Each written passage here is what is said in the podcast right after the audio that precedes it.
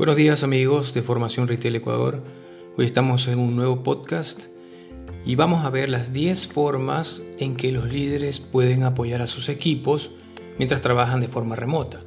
Ahora que se ha vuelto tan popular el teletrabajo, las conexiones vía Zoom, Teams, Skype, todo lo que las herramientas que existen para comunicarse vía online, es bueno saber los que somos líderes, los que tenemos gente a cargo y tenemos que estar trabajando con un equipo, pues cómo mantener esa relación complicada a veces, totalmente diferente a lo que era antes, pero que es algo que se va a mantener en el tiempo seguramente. Hemos descubierto que hay muchas reuniones que no eran tan necesarias o que no necesitaban ser tan largas.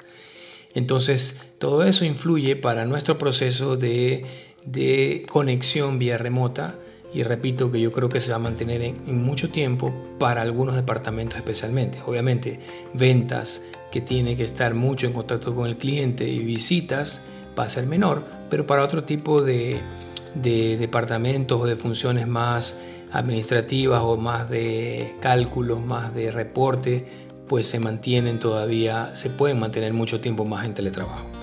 Entonces, vamos a hablar directamente de estas 10 maneras que debemos entender los líderes para poder eh, mantener esa productividad que queremos para todos, ¿no? Entonces, la primera es que tienes que ser un comunicador claro, tienes que ser eh, decisivo, es decir, muchas veces nos toca tomar decisiones difíciles, decisiones siempre, pero muchas veces difíciles. Entonces a veces toca, por ejemplo, decir, este departamento ya no va más o ya no hay que viajar tanto. Pero ahora eh, hay que expresar todas nuestras ideas de la manera más simple posible, más clara posible, en blanco y negro prácticamente. Segundo, es liderar con el ejemplo. Nosotros tenemos que siempre liderar con el ejemplo. Esto no es solamente eh, cuando es online, no, no, es siempre, ¿no? En la vida real. Entonces, por ejemplo, si yo, estoy recomendando a, mis, a mis ejecutivos a decirles, sabes que no puedes viajar o tienes que cumplir esto y tú estás viajando y no cumpliendo lo que insistes, pues debes, debes realmente pensar lo que está pasando y ponerlo en práctica. Tercero, y esto es muy importante, hay que volverse extra flexible. Porque ¿qué pasa? Este, el teletrabajo o este trabajo remoto, como lo dicen, a veces coincide con ciertos horarios de cada persona. Especialmente ahora que hay restricciones para la movilización o que, o que hay toques de queda inclusive, esto aplica más. Pero aún así, suponiendo que se define un trabajo desde casa que va a implicar ciertas responsabilidades y ciertos objetivos, a veces los horarios no coinciden, entonces hay que ser muy flexible en ese sentido. Tampoco ser tan libre y que cada uno haga lo que quiera, pero sí hay que tener en cuenta esa flexibilidad. El cuarto, hay que ajustar la expectativa laboral, la expectativa laboral. Porque ¿qué pasa? La carga de trabajo puede ser distinta, la carga de trabajo no es la acostumbrada, en muchos casos todavía, y si es fuerte y si, y si es, eh, digamos, eh, a nivel normal, puede haber en un principio una baja de productividad. Porque el cambio cuesta para todo el mundo. Hay unos que se da tan rápido, hay otros que no. Entonces hay que estar midiendo, sí, pero sabiendo que puede haber una expectativa menor o puede haber un resultado menor. Entonces las expectativas tienen que ajustarse a eso, pero no quiere decir que debe ser durante el largo plazo. ¿no? Eso hay que irlo ajustando y mejorando. Lo que hablábamos hace un rato, el quinto punto es reorganizar reuniones.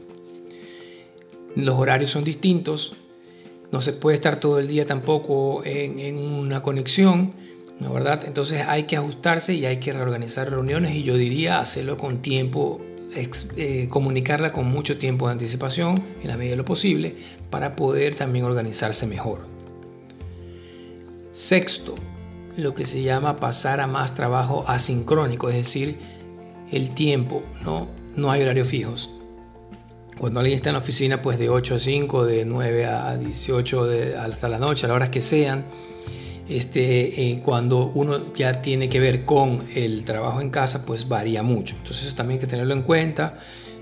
Hay que comunicar lo que uno quiere, lo que uno espera y escuchar a ver las respuestas y ver cómo nos acomodamos mejor.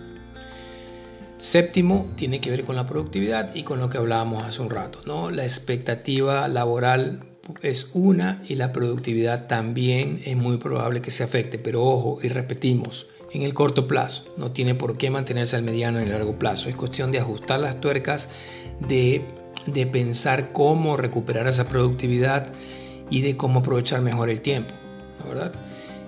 Y eso va de la mano con el octavo punto, que el octavo punto es centrarse en los resultados. Es decir, más de estar uno haciendo, si, en la vida real o en la vida normal antes de todo esto, era enfocarse en micromanagement, estar revisando el detalle de lo que están haciendo los otros, estaba mal o estaba exagerado, peor aún ahora que es un teletrabajo. Nos toca ser, dejar un poco más libre, pero exigiendo resultados y en tiempos específicos.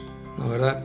Estar exigiendo a un, a un, a un ejecutivo, a, un, a, una persona que está bajo nuestro mando, decirle tienes que tener prendida la webcam y quiero ver todo lo que estás haciendo todo el día, no tiene sentido.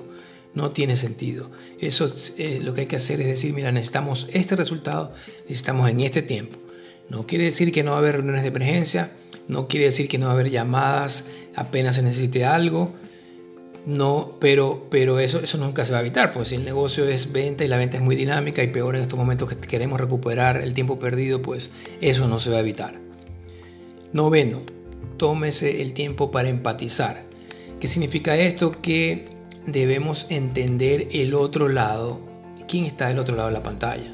Si bien es cierto, conocemos a nuestra gente, o al menos debemos conocer a nuestra gente un poco más, eh, saber su entorno, ¿no? A veces son, eh, son cosas que uno no las ve. Puede ser que tenga una sola computadora para todos los miembros de la casa. Puede ser que el internet no sea bueno.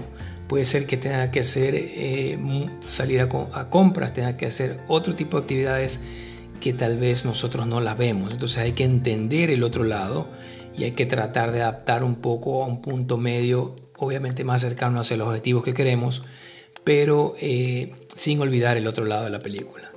Y finalmente el décimo punto es dejar que los trabajadores se expresen, que se desahoguen.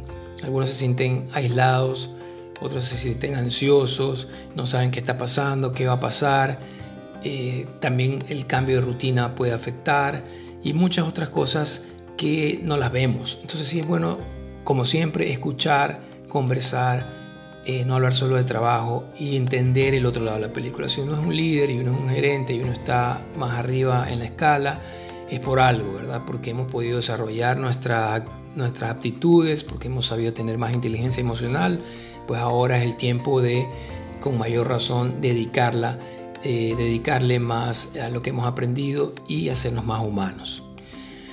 Todas estas, todas estas ideas eh, las obtuvimos del el World Economic Forum en una presentación que han hecho. Las estamos adaptando un poco a nuestra realidad y yo creo que son importantes. No son las únicas, pueden haber muchos más. Cada empresa, cada persona es otro mundo, pero creo que puede ser una buena guía para todos y tratar de recuperar el tiempo perdido, como lo dije hace un rato, pero siempre viéndose el futuro, ¿no? Tratar de mejorar nuestra carrera profesional, tratar de mejorar nuestra empresa, tratar de vender más y que todos nos veamos beneficiados. Gracias. Bye.